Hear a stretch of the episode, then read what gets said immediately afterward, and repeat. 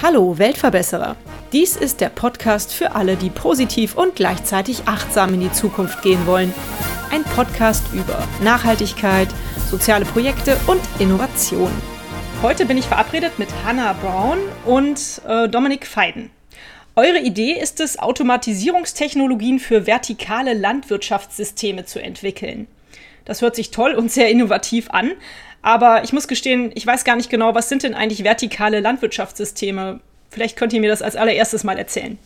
Ja, sehr gerne. Ähm, erstmal vielen Dank für die Einladung. Wir freuen uns sehr, hier zu sein. Vertikale Landwirtschaftssysteme, das kann man sich so vorstellen. Man hat quasi ein leeres Warenhaus und da drin befinden sich ganz viele Regale. Das heißt, die Früchte und also das Obst und Gemüse wird nicht horizontal auf dem Feld angebaut, sondern quasi ein Regalsystem und alle Parameter werden kontrolliert. Also die Beleuchtung, die Nährstoffe, der CO2-Gehalt, das alles wird gesteuert und durch diese Systeme ist es möglich, nur ein Minimum an Wasser und an Fläche zu gebrauchen und durch die kontrollierte Umgebung auch komplett ohne Pestizide anzubauen und natürlich auch lokal, weil es halt eben drin ist und man unabhängig ist von den klimatischen Bedingungen und das ist halt ganz, ganz schön, ja. Und im Endeffekt braucht man dann ja auch weniger Raum, um eine größere Menge an Produkten anzupflanzen. Genau. Richtig? Ja. Also das ist einer der großen Vorteile, dass man einfach viel weniger Fläche braucht und ganz viel Fläche ja jetzt auch schon für die Landwirtschaft gebraucht wird oder eben ähm, für Wohnraum und so lässt sich dann in der Nähe der Stadt, wo vielleicht kein, keine landwirtschaftliche Fläche sonst mehr zur Verfügung ist, eben lokal anbauen. Mhm. Nun habt ihr beide eure Firma, die Organi Farms, gegründet. Warum ist denn eine Automatisierung dieser Landwirtschaftssysteme sinnvoll und ähm, was genau habt ihr da überhaupt entwickelt? Das Problem ist, dass die Weltbevölkerung weiter wächst, aber einfach nicht mehr so viel landwirtschaftliche Fläche verfügbar ist und die Lebensmittelproduktion muss stark erhöht werden, um einfach diese wachsende Weltbevölkerung zu ernähren. Dazu kommt, dass die Landwirtschaft jetzt auch schon ganz viele negative Auswirkungen auf die Umwelt hat. Also sie verursacht viele Emissionen, verschwendet auch viele Ressourcen. Und das sind halt so Probleme, die wir dadurch angehen wollen. Und Vertical Farming bietet halt aus unserer Sicht einfach einen großen Teil der Lösung für diese Probleme es ist jetzt aber aktuell so, dass hauptsächlich Salate und Kräuter darin angebaut werden. Und wir haben uns gefragt, okay, wieso ist das so? Das liegt daran, dass man dafür zum einen wenig Energie braucht und sie relativ pflegeleicht sind. Und dann haben wir uns überlegt, okay, was können wir machen, damit eben andere Obst- und Gemüsearten auch auf diese Weise angebaut werden können. Und so sind wir zu unserer Idee gekommen, eben Automatisierungstechnologie für Vertical Farming Systeme zu entwickeln. Das bedeutet Ernte- und Farmroboter sind es quasi, die eben diese komplexen Prozesse automatisieren. Und so kann man zum Beispiel auch Erdbeeren oder Tomaten profitabel in diesen Vertical Farming Systemen anbauen. Cool, das hört sich total super an und sehr futuristisch, muss ich sagen. Ich habe dazu zwei Fragen. Einmal, wird denn dann der Mensch in dieser Produktionskette komplett ausgeschlossen? Also im Grunde genommen ist es der Idealzustand, dass in der Vertical Farm selbst kein Mensch mehr tatsächlich arbeitet, ähm, weil diese Vertical Farm auch ein Reinraum ist. Also im Grunde genommen äh, möchte man da, ja auch keine, auf die Pestizide verzichten können und dadurch ähm, möchte man da einen Reinraum gestalten. Also wenn Menschen dann reinkommen, bringen sie ja Keime oder ähm, andere Schad, äh, Schadstoffe oder beziehungsweise Erreger mit in die Farm und können somit die äh, Pflanzen ja, beschädigen beziehungsweise die gesamte Farm äh, kontaminieren und dann müsste man wieder mit Pestiziden arbeiten. Im Idealfall ist, dass es ähm, diesen abgeschlossenen Raum gibt, in dem nur noch Roboter und der Mensch dann außen die ähm, Lebensmittel entgegennehmen kann. Ja. Wow, das hört sich wirklich an wie aus so einem Science-Fiction-Film, aber sehr cool auf jeden Fall. Hm, wo sind denn, du hast das gerade eben schon so ein bisschen angerissen, Hanna, die Grenzen der vertikalen Landwirtschaftssysteme? Du hast gesagt, okay, im Moment hauptsächlich Kräuter und Salate, eventuell dann in Zukunft auch durch eure Technologien Erdbeeren und Tomaten, aber sowas wie Rüben oder Weizen, das ist schon noch was, was klassisch auf dem Feld angebaut werden muss? Aktuell ja. Die Systeme entwickeln sich aber immer weiter. Also du meintest ja auch, es hört sich sehr futuristisch an. In Zukunft wird es höchstwahrscheinlich so sein, dass man auch fast alles in diesem System anbauen kann. Das Problem ist häufig halt einfach der Energieaufwand, den man braucht, um bestimmte Sachen anzubauen. Da lohnt es sich teilweise einfach noch nicht, sie in der vertikalen Landwirtschaft anzubauen. Theoretisch ist da aber ganz, ganz viel möglich. Und kannst du uns einen Überblick geben, Dominik, wo ihr aktuell mit eurer Technologie steht? Und vielleicht auch, vielleicht vorneweg noch, wie viel Vertical Farming Acker gibt es denn schon? ja, ähm, allein in Europa gibt es momentan ähm, 154 Vertical die ähm, profitabel betrieben werden können. Einer der größten momentan, den wahrscheinlich recht viele auch kennen, ähm, vielleicht aus dem Edeka oder aus dem Metro, keine Ahnung, ist Infarm, die inzwischen noch nicht profitabel, aber sehr medienwirksam und groß ähm, Kräuter und Salate anbauen und ähm, jetzt eben auch weiter expandieren wollen und hierfür auch Rekordinvestitionssummen eingenommen haben. Und wir sind momentan haben einen Prototypen gebaut, für was der unser Farm, Farmroboter werden soll. Ähm, der ist momentan ein Ernteroboter für Erdbeeren und ähm, der kann momentan schon im autonom Erdbeeren ernten. Das heißt, ähm, wir müssen jetzt aber noch von diesem Prototypstadium äh, natürlich das Ganze ein bisschen beschleunigen, mit äh, serienreifen äh, Materialien bauen und somit dann den tatsächlich auch auf dem Markt anbieten zu können.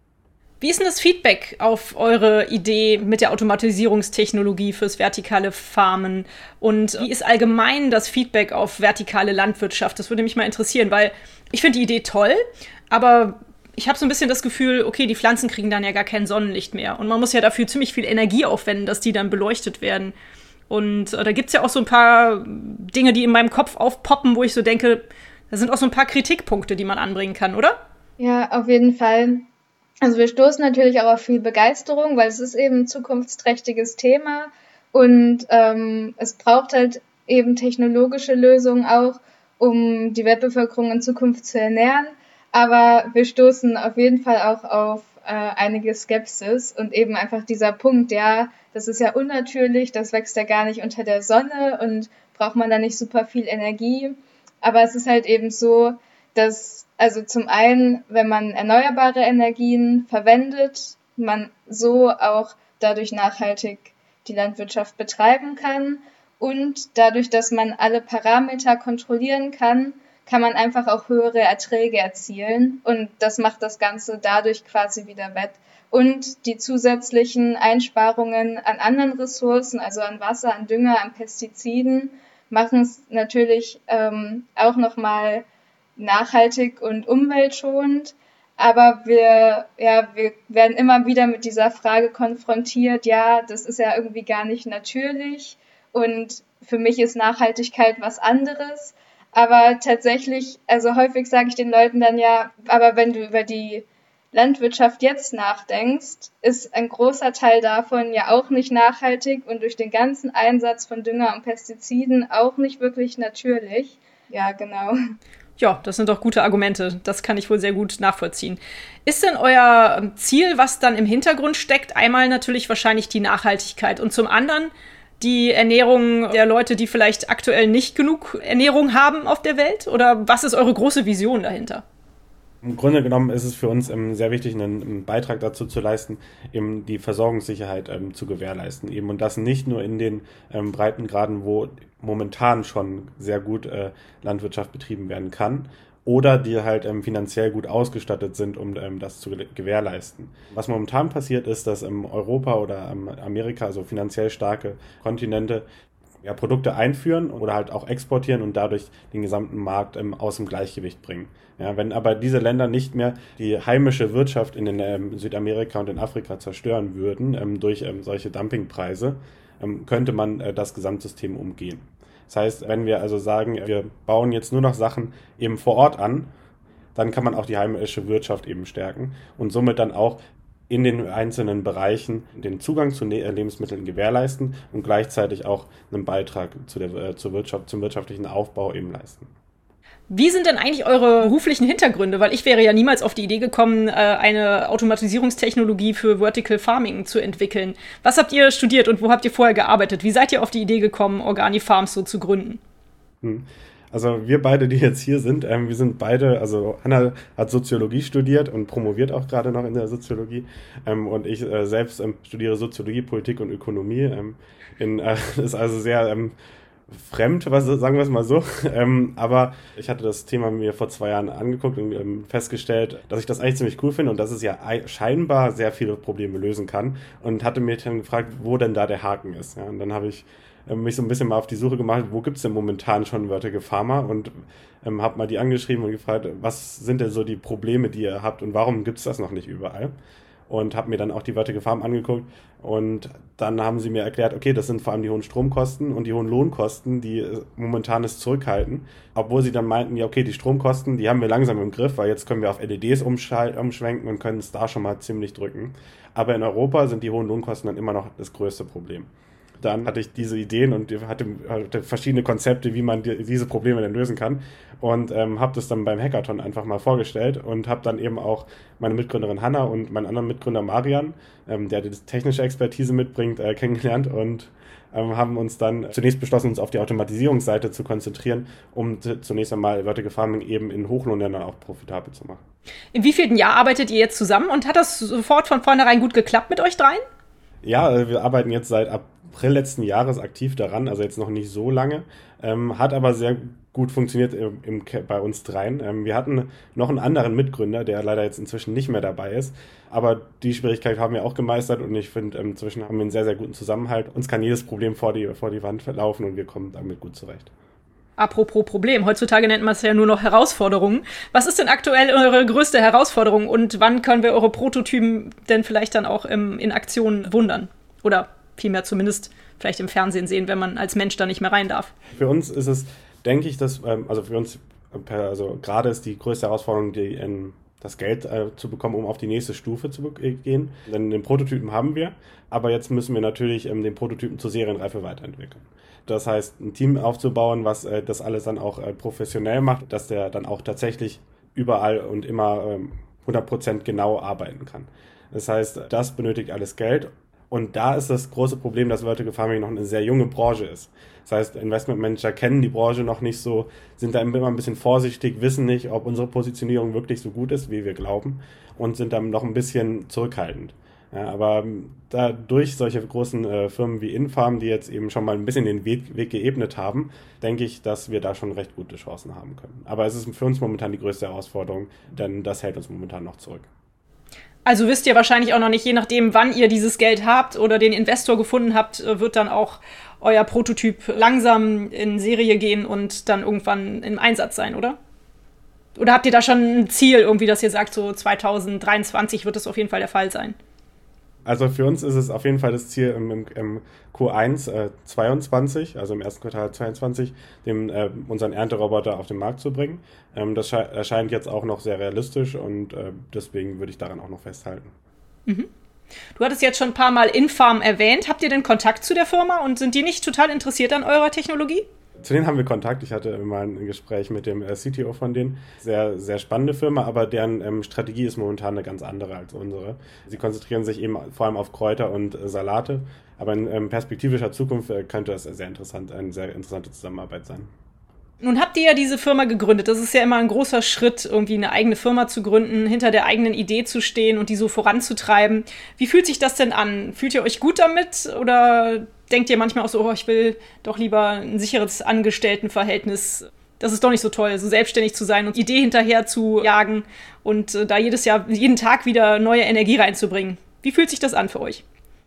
Es fühlt sich sehr gut an. Natürlich ist es manchmal stressig und tatsächlich auch diese Entscheidung, dann für mich zumindest war es ja nach dem Studium zu sagen, ich höre jetzt auf, anderen Job zu suchen und mache das hier jetzt Vollzeit.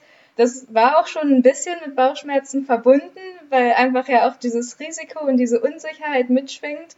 Aber das, was einen antreibt, ist ja irgendwie diese Vision und dass man damit was verändert. Und es ist auch ganz schön, der eigene Chef zu sein, beziehungsweise die eigene Chefin. Das ist halt auch sehr schön und es macht großen Spaß, Besonders wenn man halt so ein tolles Team hat, zusammen an einer Idee zu arbeiten und das voranzutreiben und dann halt auch Erfolge zu feiern und zu sehen, wie es weitergeht. und ja, hoffentlich dann auch das erste Produkt auf den Markt zu bringen. Das ist super spannend und ich glaube, das ist auch das, was uns alle antreibt und dass wir halt letztendlich schon irgendwie damit ja was entwickeln, was wirklich auch einen Impact hat und was verändert. Kann ich gut verstehen.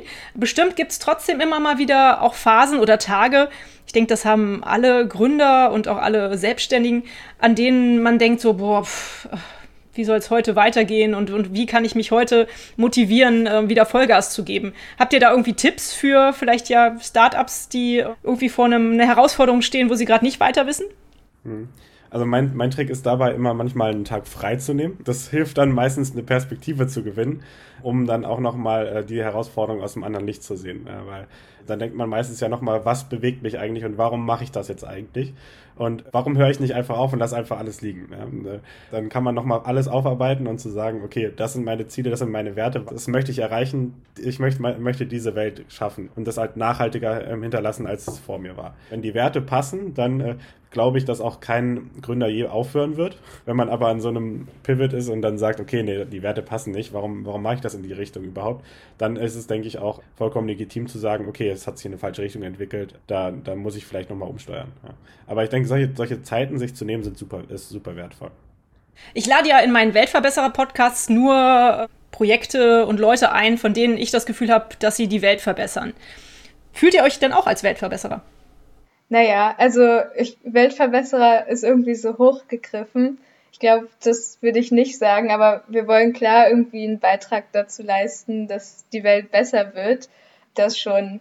Aber ja, zu sagen, dass wir Weltverbesserer sind, also ich glaube, das würde ich nicht machen. Vielleicht können wir es ja irgendwann mal werden. Ich glaube, es ist immer gut, das irgendwo als Ziel so am Horizont zu sehen und quasi darauf hinzuarbeiten und dass jeder irgendwie so seinen kleinen Beitrag leistet. Ja, es gibt ja diesen blöden Satz, Eigenlob stinkt, ne? Aber ich finde, das stimmt gar nicht unbedingt. Also ich glaube, ab und zu darf man sich auch mal so ein bisschen selber auf die Schulter klopfen und darf sagen, hier, das, äh, das ist eine gute, gute Idee, die wir da haben und da machen wir was Gutes. Also ich zumindest möchte euch als Weltverbesserer bezeichnen. Ich frage meine Gäste eigentlich auch immer nach irgendwie einer schönen Geschichte oder einer schönen Erinnerung, die sie mit ihrem Projekt oder ihrer Idee verbinden. Habt ihr da schon eine Geschichte, die ihr erzählen könnt? Hm. Also wir hatten, glaube ich, das war das erste Wochenende, wo wir tatsächlich an unserem neuen ähm, Roboter dann gearbeitet haben. Und da standen wir dann alle um den Roboter rum und hatten die Erwartung, ja, okay, der, der, beim ersten Mal macht er das eh nicht. dann äh, hat, haben, wir, haben wir auf Start gedrückt ähm, und der Roboter sucht die Frucht und hat sie tatsächlich beim ersten Mal gefunden und auch gepflückt und wir sind alle total ausgerastet und es war, glaube ich, zwei Uhr nachts und es war komplett crazy. Das war wirklich das beste Erlebnis, was ich je hatte. Sehr schön. Hanna, war das für dich genauso? Ja, auf jeden Fall. Das war einfach super und auch einfach, dass wir da als Team zusammen waren und alle haben es nur gefeiert. Das war wirklich schön. Nun sitzt ihr ja in unterschiedlichen äh, Stellen Deutschlands. Habt ihr denn eigentlich irgendeine äh, Stadt, wo euer Stützpunkt ist? Unser Büro eröffnen wir im April in Konstanz. Ist ja recht schön hier und es ist auch schön, es hat eine Hochschule hier, es hat eine Universität hier, also für den Zuwachs ist gesorgt. Und wir haben auch hier schon die meisten Praktikanten bzw. Minijobber in Konstanz äh, sind die meistens ansässig. Und äh, deswegen ist das momentan die logische äh, Entscheidung, hier hinzugehen. Also in Konstanz findet man euch. Wie kann man euch denn helfen, wenn man eure Idee toll findet? Also ihr sagt ja, ihr braucht Investoren, da muss man aber wahrscheinlich ein bisschen mehr Geld auf dem Konto haben, als ich das so habe. Wie kann man euch helfen, wenn man so ein ganz normaler Mensch ist wie ich? Oder vielleicht meine Hörerinnen und Hörer. Vielleicht haben wir aber auch unter denen natürlich jemanden, der äh, als Investor in Frage kommt. Also was kann man tun, um euch voranzubringen? Also als Investor kann man natürlich uns gerne ansprechen. Sonst natürlich einfach ähm, bewusst einkaufen, weil gerade äh, das häufig noch fehlt. Und ähm, wenn man jetzt die Tomaten aus Ägypten kauft, dann äh, wird sich, äh, kann sich ja nie was verändern. Und wenn man tatsächlich jetzt in Bereichen ähm, arbeitet, wo wir gerade Leute suchen, ähm, wir suchen gerade Werkstudenten ähm, in Finanzen und in der Robotik, da speziell in, in der ROS-Entwicklung. Also wenn ihr Lust habt, in einem coolen Team zu arbeiten, für eine nachhaltige Zukunft, dürft ihr auch, euch auch gerne bei uns melden. Muss man dann aus Konstanz kommen oder ist das remote möglich? Das ist absolut remote möglich. Ähm, aus ganz Deutschland ist das gar kein Problem. Es äh, kann auch aus der Schweiz oder Österreich sein. Wir sind da sehr flexibel, solange es noch in der, in der Möglichkeit ist, dass man mal vorbeischauen kann und dann nochmal was testen kann. Nun habt ihr ja beide schon gesagt, dass äh, für euch das Thema Nachhaltigkeit auch ein sehr wichtiges ist in eurem Leben. Wie kommt es denn bei euch im Alltag vor? Ja, Nachhaltigkeit ist ein, so ein ziemlich inflationär gebrauchter Begriff inzwischen. Äh, deswegen bin ich da manchmal ein bisschen ähm, allergisch drauf. Aber so Nachhaltigkeit muss ja, ist ja, kann man in so drei verschiedenen Dimensionen denken. Ist einmal ökologisch, einmal ökonomisch und einmal auch gesellschaftlich ja, oder sozial. Ja. Und für mich bedeutet das immer, alle drei Dimensionen mitzudenken. Weil wenn man eine vergisst, gerät das gesamte ja ins Wanken. Und für mich sind da persönlich ähm, Innovation besonders wichtig, um halt sowohl die Ökologie nicht zu vergessen und, und aber auch ökonomisch und sozial Sinn zu ergeben. Und für mich persönlich heißt das dann eben genau solche Sachen zu unterstützen, die halt aus meinen Augen nach diese drei ja, Dimensionen eben erfüllen und dann eben auch eine nachhaltige Gesellschaft tatsächlich zu ermöglichen. Und Hanna, bei dir? Ja, ich sehe das ähnlich und das, also wie, wie es jetzt für mich quasi, wie ich das im Alltag lebe, da finde ich das wichtig, dass man einfach immer schaut, wo man anfangen kann und sich nicht so super viel vornimmt, sondern guckt, was ist eigentlich jetzt für mich am einfachsten. Und für manche ist es vielleicht kein Fleisch zu essen, für andere ist es immer mit dem Fahrrad zu fahren. Aber ich finde, es ist wichtig, dass man schaut, dass man es einfach auf seine persönlichen Vorlieben und Lebensumstände ein bisschen anpasst und nicht sagt, ja, nee, das schränkt mich alles ein und das ist viel zu viel, sondern einfach erstmal guckt, womit kann ich anfangen, was mir einfach gar nicht so viele Umstände macht. Und dann kann man nach und nach schauen, wie man einfach sein Leben und seinen Alltag ein bisschen nachhaltiger gestalten kann und überlegen, wo man so einen Beitrag leisten kann, um auch was Gutes für die Gesellschaft zu tun. Und wenn jeder so seinen kleinen Teil leistet, ist dadurch ja auch schon ganz viel erreicht. Ja, super Tipp, das so Step by Step anzugehen. Das versuche ich auf jeden Fall auch immer. Ich habe noch eine Frage, die mir eben eingefallen ist, weil ich habe so, drüber nachgedacht über euren Prototypen und die Geschichte auch, äh, die du, Dominik, eben erzählt hattest, dass ihr so glücklich wart, als er das erste Mal die Frucht gefunden hat. Ich kann mir vorstellen, ihr habt ihm auch einen Namen gegeben, oder? Wie heißt der denn? Das ist ein bisschen lustig, ähm, weil der Name ist momentan noch der von, ähm, von unserem Zulieferer. Der heißt momentan noch Horst. Ja, das ist ähm, auch super. Der, der, Horst wird sich geehrt fühlen. der, der wird sich ganz sicher geehrt. Wir arbeiten momentan noch an verschiedenen Möglichkeiten, aber äh, das, das ist momentan noch der Arbeitstitel. Also werdet ihr Horst noch umbenennen? Ich finde Horst gar nicht verkehrt. Wir hatten verschiedene ähm, äh, Gedanken, zum Beispiel ähm, Iva oder Eve oder so, ähm, weil die ähm, meistens dann mit in den verbunden mit den ersten Früchten oder ersten, ähm, ersten Pflanzen so waren. Und das äh, ist auch ein, ein ziemlich cooler Name, fand ich. Ja, das gefällt mir auch, stimmt. Naja, oder dann Adam halt oder so. Wenn's, ich meine, eigentlich im Moment ist es ja ein männlicher Roboter. Egal, divers. Ich habe noch eine letzte Frage an euch. Meine allerletzte Frage geht immer um einen Buchtipp oder auch gerne einen Filmtipp, wenn ihr nicht viel lest. Allerdings lese ich sehr gerne und sehr viel. Deswegen frage ich immer so interessante Menschen, die ich bei meinen Podcast-Interviews treffe, nach ihren Buchtipps. Äh, da hatte ich ähm, ein Buch äh, im Kopf äh, direkt ähm, Food Roots von Robin äh, Metcalf. Äh, da geht es tatsächlich um die ähm, unser Lebensmittelsystem, das sich ja um den kompletten Erdball äh, quasi ähm, legt und äh, wo, äh, er beschreibt es sehr schön, wie es aufgebaut ist und wie man es theoretisch verbessern könnte oder äh, wo es nicht nachhaltig ist und äh, wie man es theoretisch äh, verbessern könnte. Mhm, hört sich gut an. Und Hanna, hast du noch einen Tipp? Ja, ein Buch, das mir wirklich sehr gut gefallen hat, ist Tiere essen von Jonathan Safran Foer. Es ist bestimmt schon zehn Jahre her, dass ich das gelesen habe, aber das, also ich fand es einmal sehr schön geschrieben und das hat mir einfach nochmal ganz viele Einblicke in die Lebensmittelproduktion und insbesondere ja auch in die Fleischindustrie gegeben, die ich vorher gar nicht hatte. Und ich finde, er macht es aber auf eine ganz nette Art. Also nicht so befehlerisch oder so, dass man auf jeden Fall das umstellen sollte, sondern genau nicht so von oben herab, sondern er, er erzählt vielmehr von seiner eigenen Erfahrung und ja, wie er sich mit diesem Thema auseinandergesetzt hat. Und ja, das, das hat mir sehr gut gefallen. Bist du direkt danach Veganerin geworden oder kann man es lesen, ohne direkt danach seine Ernährung umzustellen? Ich bin kurz davor Vegetarierin geworden und das Buch hatte meine Mutter mir dann geschenkt und zu dem Zeitpunkt habe ich noch Fisch gegessen, damit habe ich dann aufgehört. Ja, also man kann es aber, denke ich, auch lesen und danach auch trotzdem noch weiter Fleisch essen und macht sich dann vielleicht auch einfach mehr Gedanken, wo es herkommt. Und also das ist ja dann auch ganz gut so. Es ist auf jeden Fall, denke ich, nicht so, dass es einen auf jeden Fall dazu bewegt, zu konvertieren. Und für mich war es einfach, mich hat es nochmal in meiner Entscheidung quasi bestätigt. Ja. Ja, ist ja auch nicht verkehrt. Also es wäre auch nicht verkehrt, Leute zu konvertieren. Aber was du meinst, so mit dem erhobenen Zeigefinger, das mag ich halt auch nicht leiden. Insofern hört sich das auch nach einem tollen Buchtipp an. Vielen Dank. Ja, ihr zwei, damit sind wir auch schon am Ende des Interviews angekommen. Liebe Hanna, lieber Dominik, ich danke euch ganz herzlich für eure Zeit und eure Einblicke, die ihr uns in die Organi-Farms gegeben habt. Ich wünsche euch ganz viel Erfolg, dass euer Prototyp bald auch in allen äh, vertikalen Landwirtschaftssystemen, die es so gibt, in der Umgebung eingesetzt wird. Ich finde, es hört sich richtig toll an und ja, ihr habt große Unterstützung verdient, meiner Ansicht nach. Vielen Dank und ja, vielen Dank für die Einladung und für das nette Gespräch. Dankeschön. Tschüss. Tschüss. Tschüss. Wie immer beim Weltverbesserer Podcast findet ihr alle wichtigen Informationen in den Folgennotizen zu dieser Episode. Schaut rein und klickt euch durch. Da werdet ihr alle Kontaktdaten und weitere Informationen finden. Und hat es euch gefallen? Seid ihr inspiriert, berührt? Habt ihr eine Idee für eine neue Podcast-Folge oder Verbesserungsvorschlag für mich? Dann hinterlasst mir doch eine Bewertung oder einen Kommentar. Ich freue mich drauf. Ihr findet die Weltverbesserer regelmäßig hier an dieser Stelle. Abonniert den Podcast doch gerne. Bis bald, eure Birte.